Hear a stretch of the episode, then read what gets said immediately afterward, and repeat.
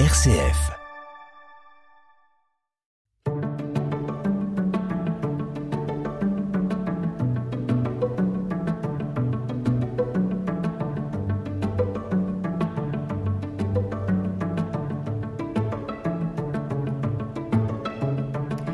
Le phénomène est apparu au moment de la pandémie de Covid. On s'est aperçu que les jeunes présentaient de plus en plus de troubles anxieux, dépression, gestes suicidaires.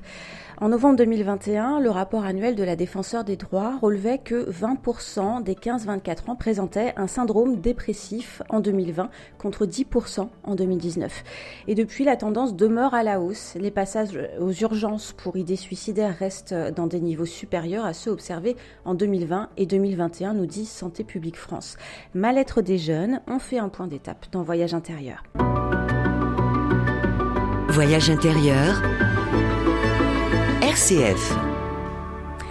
Et on le fait avec Pierre Nanta. Bonjour. Bonjour.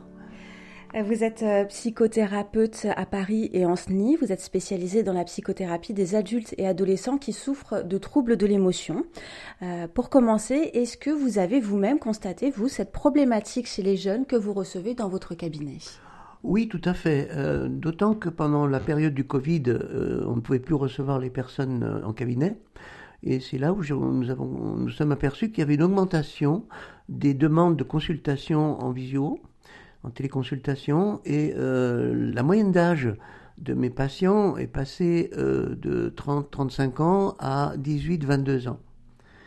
Euh, donc, si vous voulez, le, le, le, problème auquel on a été confronté pendant le Covid et après le Covid, ce qui a continué, c'est un sentiment de, de phobie sociale. C'est-à-dire que d'abord, si vous voulez, tout le monde a eu très peur du, virus. Alors tout le monde s'enfermait. Donc on a eu deux types de personnes. Des gens qui étaient déjà un petit peu euh, phobiques, donc qui se retrouvaient tout à fait satisfaites par le fait de s'enfermer chez elles. Et puis les, les, gens se retrouvaient entre couples, alors avec mon copain ou avec ma copine, etc. Et là, c'était merveilleux. Là où ça a été terrible, c'est le deuxième confinement. C'est-à-dire que le deuxième confinement, si vous voulez, a été vécu cette fois-ci comme un enfermement et non plus comme une protection. Le premier confinement, c'était une protection, le deuxième confinement, ça a été un enfermement. Et là, euh, eh bien, on s'est aperçu qu'il y avait une, recrudescence des comportements addictifs, notamment euh, addiction à l'alcool, notamment au cannabis, etc. Et puis surtout, un commencement euh, de euh, d'augmentation de, de, comportements hétéro-agressifs, c'est-à-dire des, des, des, des, bagarres à l'intérieur du couple, des coups, des blessures, des, violences physiques ou des violences verbales. Et ça, c'est demeuré, c'est toujours le cas actuellement. Mmh. C'est-à-dire que ça a complètement déstabilisé euh, le, le, psychisme et, et ce qui était catastrophique également, c'est le problème du masque. Euh, le problème du masque euh, est important pour les enfants parce que si je vois pas votre visage, je ne sais pas ce que vous pensez. Et donc pour moi, le, masque a été euh, un élément supplémentaire de stress parce que quand vous avez le masque, je ne sais pas si vous souriez, si vous faites la, si vous faites la gueule, excusez-moi l'expression, etc. Et donc tout ça, ça, a été des événements, des, paramètres qui ont augmenté le, le, le, le trouble de l'émotion. Et on a vu des gens, si vous voulez, qui ne consultaient pas, et c'est la raison euh, pour laquelle vous avez euh, soulevé ce problème, des gens qui ne consultaient pas à 13-14 ans se sont mis à consulter vers 15 ans. Et aujourd'hui, on a un, un, rajeunissement de la patientèle, notamment chez les jeunes euh, filles, 15-16 ans, avec des tentatives de suicide, avec des troubles du comportement alimentaire, avec des comportements sexuels à risque et avec des, des, des problèmes, si vous voulez, d'addiction de plus en plus importants. C'est le rapport à l'autre surtout qui est troublé en fait? Complètement, c'est le rapport à l'autre qui est troublé, euh, le rapport à l'autre de son âge, à cause des réseaux sociaux, etc. On en parlera peut-être tout à l'heure. Et puis le, le, rapport aux parents, le rapport aux adultes, qui déjà n'était pas très facile, euh, l'âge adolescent, c'est toujours un petit peu difficile, on le sait. Mais là, si vous voulez, ce qui était euh, des comportements, on va dire, euh, normaux pour les adolescents, euh, sont devenus des comportements excessivement fréquents et beaucoup plus importants que d'habitude. De manière générale, est-ce que l'adolescence, c'est déjà une période de vie plus risquée que d'autres en termes de santé mentale? Ah oui, parce que euh, l'adolescent quitte l'enfance, n'est pas encore dans l'adulte, et donc, si vous voulez, il y a une, perte des repères de l'enfance, une peur de l'engagement, euh, un besoin d'imiter et euh, en même temps un manque de, maturité. Donc l'adolescence est, un, est, un, est, une période difficile. Quand on, ajoute à cela, si vous voulez, des traumatismes, disons, sociétaux, eh bien, si vous voulez, ce qui était euh, difficile déjà à vivre devient très difficile à vivre. Alors on va avoir des gens qui sont beaucoup plus sensibles que d'autres, qui vont développer des troubles du comportement, de l'émotion, parce que c'est très embêtant, on ne peut pas diagnostiquer euh, le trouble de l'émotion borderline avant 18 ans. Ce qui est dommage, parce que le trouble de l'émotion commence bien avant 18 ans, ça commence au moment de la puberté. C'est le trouble de l'émotion borderline, c'est surtout ça que vous retrouvez chez les jeunes que vous avez en consultation, vous, Pierre Nanta? Oui, alors euh, on a un petit peu tendance à dire euh, euh, toi, tu es, borderline. Mm. Hein, donc c'est une phrase générique, c'est comme tu es un pervers narcissique, oui, ce sont des, des, des, des étiquettes. Bon, c'est pas parce que on, a des colères ou c'est pas parce que on a des peurs de, l'abandon ou quoi que ce soit qu'on est borderline. Hein. Mais quand on est borderline, on a des colères et on a peur de l'abandon. C'est pas parce qu'on est un hypersensible qu'on est borderline. Mais tous les borderlines sont des hypersensibles et ces différents paramètres sont essentiellement développés et même euh, hyper développés au moment de l'adolescence. Est-ce que les ados d'aujourd'hui éprouvent plus d'anxiété que les ados d'hier? Ah oui, oui, oui. Euh, beaucoup plus. Euh, aujourd'hui, il y a des comportements anxieux à cause de ce qui se passe dans la société. Euh, autrefois, les adolescents étaient un peu protégés, si je puis dire. Mhm. Hein, aujourd'hui, avec les réseaux sociaux, etc., on a peur de la guerre, on a peur du réchauffement climatique, on a peur de l'abandon, on a peur de la mort, il n'y a plus de croyances, il y a une perte des valeurs qui s'accélère. Et ça, si vous voulez, c'est, ça, participe à l'augmentation de l'anxiété. Et comment ça se traduit chez ces jeunes? Qu'est-ce que ça change dans leur comportement? Ben, Il y a euh, trois attitudes. Une première attitude, c'est la fuite. Donc, euh, c'est je m'enferme chez moi, je ne vais plus à l'école, je me déscolarise, je, développe des comportements cyberaddiction, je passe mon temps sur les, écrans. On qu'à voir, les gens passent leur temps euh, les yeux rivés sur le smartphone. Hein. Quand on prend le métro, c'est catastrophique. Tout le monde est là, et même au restaurant, les gens sont en face l'un à l'autre et ils sont sur leur smartphone. Bon, ça, c'est un renfermement sur soi-même. La deuxième chose, c'est le développement des comportements addictifs pour pouvoir supporter ce qui est insupportable. Alors, il y a évidemment l'alcool, le cannabis notamment, et la cocaïne actuellement qui est en train de, se, démocratiser. Mais euh, il y a également aussi, si vous voulez, le, développement sur les réseaux sociaux. Euh, on, échappe, on essaye de s'inventer une vie de rêve. Et puis, le troisième comportement, c'est l'agressivité. Donc, l'auto-agressivité, plutôt pour les femmes, euh, donc ça va être les tentatives de suicide, ça va être les comportements anorexiques, etc. Scarification également. Et puis, pour les garçons, l'hétéro-agressivité. C'est-à-dire, je rejoins une bande, je fais brûler des poubelles, euh, je, me bagarre dans la, dans la, dans la rue, etc. etc. Voilà. Ça, c'est les, les, trois façons de, de réagir face à l'anxiété qui augmente.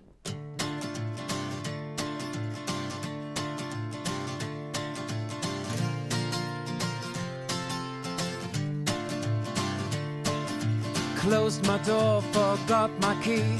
Missed my bus in the pouring rain. It's been the usual Sunday with the flu. And I just can't get over you. Burnt my toast and lost your number. Cut my finger, spilled my beer. It's been the usual Sunday with the flu. And I just can't get over you. I put your stockings in my purple boots. What if I don't get over you? Had a chat and left my hat, ate my dog and walked my cat. It's been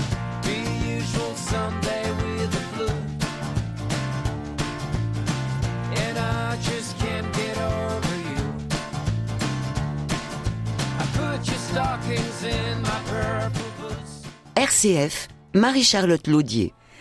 Ma lettre des jeunes, quel bilan post-Covid? Voyage intérieur en compagnie du psychothérapeute Pierre Nanta, spécialiste du trouble borderline, auteur de deux ouvrages sur le sujet chez l'Armatan, Le système borderline, histoire de famille, et puis Faire face au trouble de la personnalité borderline. Par quoi se, manifeste ce trouble? Bah, Ce trouble se manifeste de plusieurs façons. Il y a neuf symptômes. Bon, je vais, vais peut-être pas vous embêter avec les neuf symptômes, je vais vous donner les, principaux. Le premier symptôme, c'est la peur de l'abandon. On est prêt à tout pour pas être abandonné. Le, fait de ne pas être abandonné, c'est d'abord surtout pas être seul. Donc on fait n'importe quoi pour pas être seul. Et puis euh, lorsqu'on est avec quelqu'un, on euh, on passe son temps pour vérifier jusqu'à quand l'autre va pouvoir résister avant de me quitter. Donc c'est la peur de l'abandon. La deuxième chose, c'est la carence affective. C'est-à-dire je confonds l'amour avec la dépendance. Donc je vais être dépendant, euh, fusionnel, et euh, c'est jamais toi sans moi, jamais moi sans toi, etc. Euh, voilà, ça c'est la deuxième chose. La troisième chose, c'est, et ça c'est grave chez les borderline, parce que tous les borderline ont ça, c'est une sensation de vide intérieur. On a un vide intérieur, et ce vide intérieur, c'est catastrophique parce que c'est comme si on n'existait pas. Et donc on va combler ce vide avec des comportements addictifs en, l'occurrence pour, pour, que ça disparaisse. Donc va être l'alcool, euh, les addictions multiples, et puis ça va être également les comportements sexuels à risque, ça va être également, euh, comment vous dire, il n'y a plus la foi dans la vie, il n'y a plus rien du tout. Donc on est vide. Euh, quatrième élément, c'est une pauvre image de soi. C'est-à-dire que je ne me trouve pas une belle personne, je suis une mauvaise personne. Et cette notion de culpabilité, je suis coupable. La notion du pardon chez le borderline n'existe pas. Je suis coupable. Et euh, bon, il y en a une autre également, c'est les colères euh, qui expriment, si vous voulez, la peur. On dit, ah, oh, t'es en colère, etc. Mais euh, le borderline est une personne qui a peur, comme je disais tout à l'heure, peur d'être abandonné, peur de ne pas exister, peur de... bref. Et donc il exprime cette peur par des colères subites, démesurées, qui peuvent être très très violentes euh, auprès des proches. Vivre avec un borderline, c'est pas un long fleuve tranquille. Ça, c'est pour ceux qui sont touchés par ce trouble borderline chez les ados. Hein, c'est pas tous évidemment, mais voilà, les, ados en ce moment euh, manifestent un, mal-être pour pour beaucoup d'entre eux plus qu'avant. Est-ce que pendant le Covid, Internet, est-ce que le, suivi scolaire en ligne, les relations sociales qui ont été reportées sur sur les réseaux sociaux numériques, euh, ça a eu un impact sur les relations avec autrui sur les ados, puisqu'on disait tout à l'heure que c'est surtout la relation à autrui qui a été touchée. Oui, tout à fait. Le, trouble de la personnalité borderline euh, est un trouble de l'attachement. Donc, si vous voulez, l'attachement, il se produit au, moment de la naissance, pendant les, deux, trois premières années de la vie, euh, dans la qualité de la relation physique, matérielle, euh, émotionnelle avec le parent, que ce soit la mère, le père, la grand-mère, qu'importe. Or, si vous voulez, dans la problématique du Covid, où euh, tous les, euh, qui, a, qui, intensifié, voire décuplé les relations euh, virtuelles, ben, il n'y a plus d'attachement. Regardez, communiquer avec son papa ou sa maman ou avec quelqu'un via un écran ou via le téléphone ou, même le smartphone, je veux dire que ce n'est plus, de la, plus de la communication. On, appuie, on, on parle, on appuie, on éteint alors que dans une relation de face à face, de, relation humaine, comme je dis, ben, euh, c'est beaucoup plus facile. Et alors après, si vous voulez, lorsque il fallait présenter le, le pass sanitaire pour avoir le droit de se retrouver au restaurant ou de prendre un café debout, euh, c'était devenu n'importe quoi. Je veux dire qu'on on aurait voulu, si vous voulez, casser euh, tout ce qui était relation humaine, authenticité humaine, on n'aurait pas fait mieux, quoi. Hein. Et maintenant, on en revient parce qu'on voit quand même qu'il y a des, effets qui ont beaucoup de peine à disparaître. Est-ce qu'on peut parler d'une génération traumatisée? Ah oui, je pense qu'on peut le dire. Oui, oui. On pourrait dire qu'il y a la génération euh, avant Covid et puis il y a la génération post-Covid. C'est véritablement quelque chose qui, qui va laisser des traces. Pourquoi? Parce que ça a impacté, comme je le disais tout à l'heure, depuis l'école maternelle hum, jusque maintenant, quoi. D'un point de vue euh, psychologique, quand on devient adulte, qu'est-ce qui se transforme dans la relation à l'autre? Quand euh, on devient adulte, on intègre sa personnalité, son intégrité masculine ou féminine. Donc quand on devient adulte, on possède son corps, on possède ses, émotions, on possède sa façon de penser. Alors je vais me faire traiter de sexiste, mais euh, les femmes ne pensent pas comme les hommes, ne ressentent pas comme les hommes. Les hommes ont des émotions qui sont typiquement masculines. Euh, ils ont le droit d'avoir des émotions et les femmes ont des émotions aussi. Les femmes ont une façon d'aborder les choses, les hommes ont, en d'autres. Euh, physiquement, les hommes ont un physique qui est parfois différent des femmes. Bon, bref. Donc, si vous voulez, quand on est adulte, on est comme ça. Quand on est adolescent, on n'a pas complètement intégré, si vous voulez, euh, sa, sa, générativité, comme on dit. On, se pose des questions par rapport au genre, on se pose des questions par rapport à euh, la, personnalité qu'il faut avoir. Euh, parce que je suis une femme, est-ce que je dois être séductrice?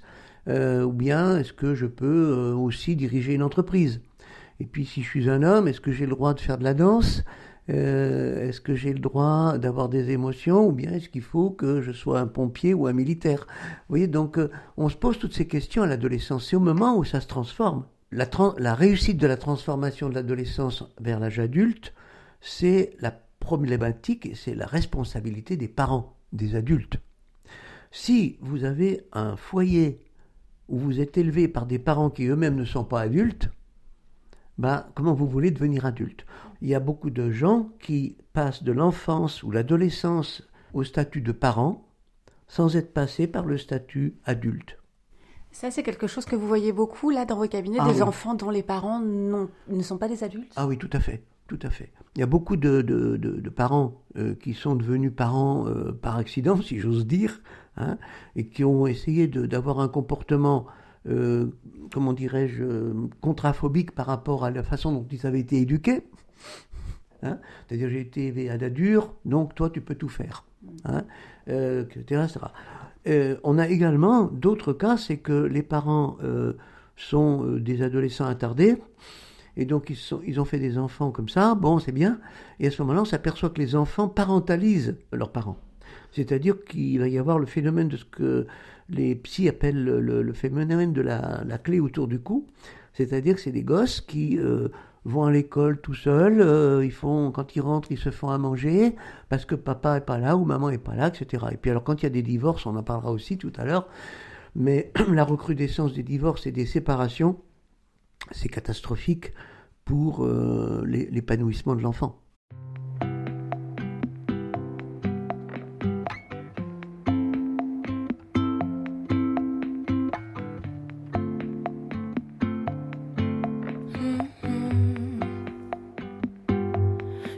Seul sur un tandem, seul sur un tandem. Personne à qui dire je t'aime, personne pour dire je t'aime.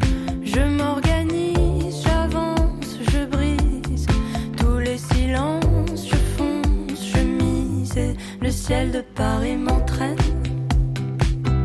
à la ramasse sur les quais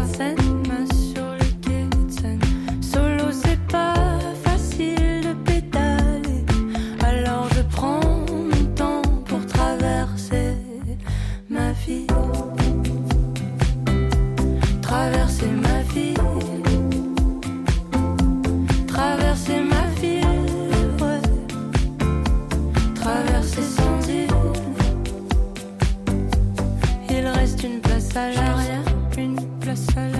Voyage intérieur, RCF. Avec le docteur Pierre Nanta, psychothérapeute diplômé de l'école parisienne de Gestalt et titulaire euh, d'un diplôme universitaire d'alcoolologie euh, de l'hôpital Brousset, Pitié-Salpêtrière, formé à l'EMDR et à la thérapie des schémas de Jeffrey Young. Alors, euh, je, cite tout ça parce qu'on va parler des, solutions dans, cette partie de, mhm. de l'émission, dans cette dernière partie. Déjà, dans le, dans l'entourage, comment on fait pour repérer les signes de mal-être d'un ado ou d'un jeune adulte? Et puis à partir de là, quel rôle, quelle attitude adopter avec ce jeune? Ah, C'est très important votre question, euh, parce que si vous voulez, on, euh, ne fait pas suffisamment attention. Euh, il y a des symptômes qui apparaissent. Le, premier symptôme, c'est les résultats scolaires. Vous avez par exemple un enfant, un ado, qui a de très bonnes notes en sixième, cinquième, et puis tout d'un coup, en quatrième, troisième, euh, ça chute. Il devient le dernier de la classe, il fugue, il, manque des, cours, etc. C'est le signal qu'il s'est passé quelque chose. Et euh, il y a trop de personnes qui disent Oh, c'est pas grave, il fait une crise tout et tout. Mais non, si c'est grave, parce que c'est un appel au secours. Deuxième chose, lorsqu'il y a des troubles du comportement alimentaire qui arrivent, notamment chez les filles.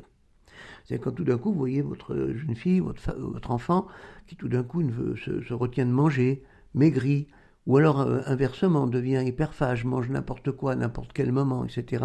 Là aussi, il faut s'inquiéter. Il y a un problématique par rapport à l'image, et souvent, c'est en relation, on en parlera tout à l'heure peut-être, euh, avec euh, le contexte scolaire, social dans lequel elle se trouve. Donc ça, ce sont des signes, il faut vraiment faire attention à ça. Et enfin, le signe ultime, malheureusement quand on en arrive là, c'est presque déjà trop tard, c'est la tentative de suicide. En fait, euh, quand un ado fait une tentative de suicide, il n'a pas envie de mourir. C'est un appel au secours. Et alors comment être un soutien pour ces jeunes? Bah, Je pense que c'est d'abord, euh, il faut pouvoir se poser des questions sans se culpabiliser. Euh, il faut surtout pas culpabiliser. Hein, Qu'est-ce que j'ai fait? Qu'est-ce qu'on a fait? Surtout pas. Hein il faut dire comment est-ce que je peux t'aider? Qu'est-ce qui se passe? Raconte-moi, parle-moi. Donc ça implique qu'il y ait une bonne relation, une communication. La, solution à tous ces sujets-là, et c'est la communication.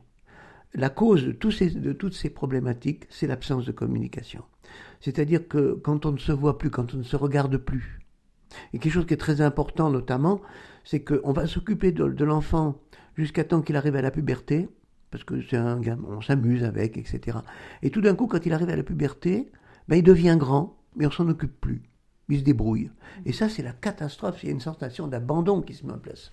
Et l'impact du, divorce, des, parents euh, séparés, ça a toujours un impact sur les enfants? Parce que c'est vrai qu'on a tendance à le banaliser parce que euh, voilà, c'est devenu quelque chose qui est devenu très banal dans la société, les couples qui divorcent.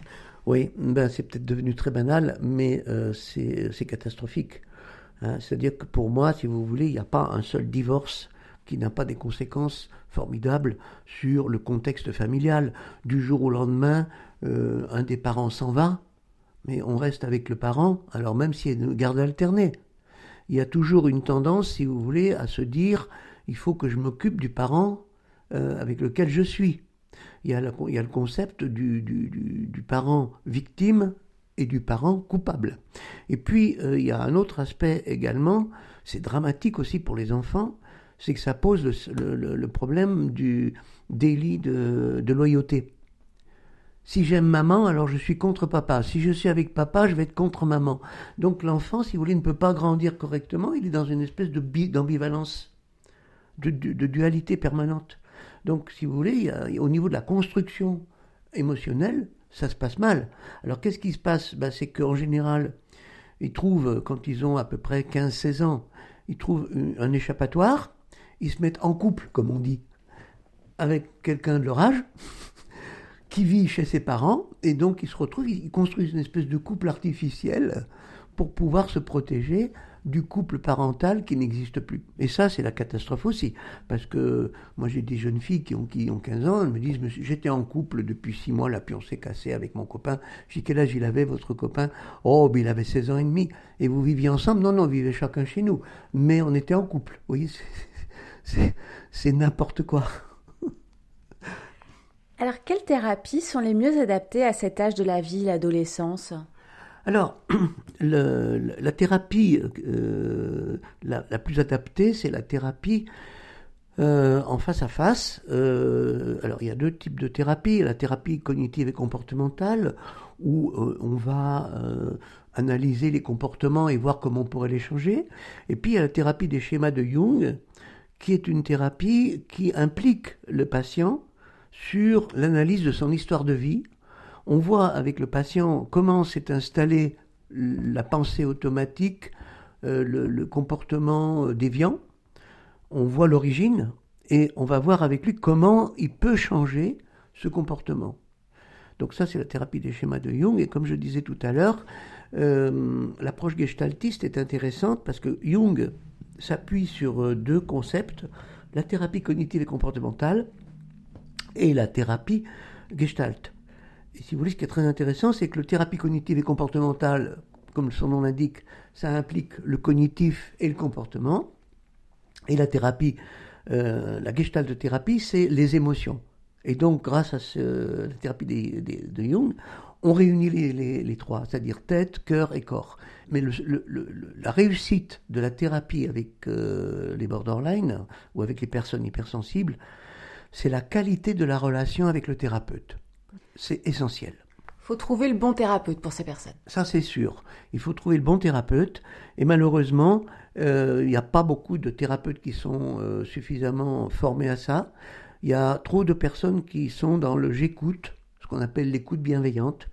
Alors bien sûr, vous allez me raconter votre vie, ça va durer une séance, deux, séances, et puis la troisième, so what hein euh, Le thérapeute devient un partenaire de, son, du, patient. C'est très important qu'il y ait une relation. Et la qualité de la relation est extraordinaire parce que justement, grâce à la qualité, on va euh, rétablir ce dont on a parlé pendant toute cette demi-heure, euh, la confiance et la relation à l'autre, la communication, c'est-à-dire le lien. Et pour finir, peut-être sur une note plus positive, quelle, quelle, tendance de notre époque pourrait être saisie comme des opportunités d'épanouissement pour les jeunes adultes? Alors il y a quelque chose qui est épanouissant, c'est euh, le sport, c'est l'investissement dans les, dans, les, dans les associations. Euh, parce que quand on va au service de l'autre, c'est-à-dire, par exemple, moi j'ai des, des, patients qui, sont, qui font de la maraude. Ça les a complètement guéris. Euh, il y a également un, médium qui est extraordinaire, c'est les animaux.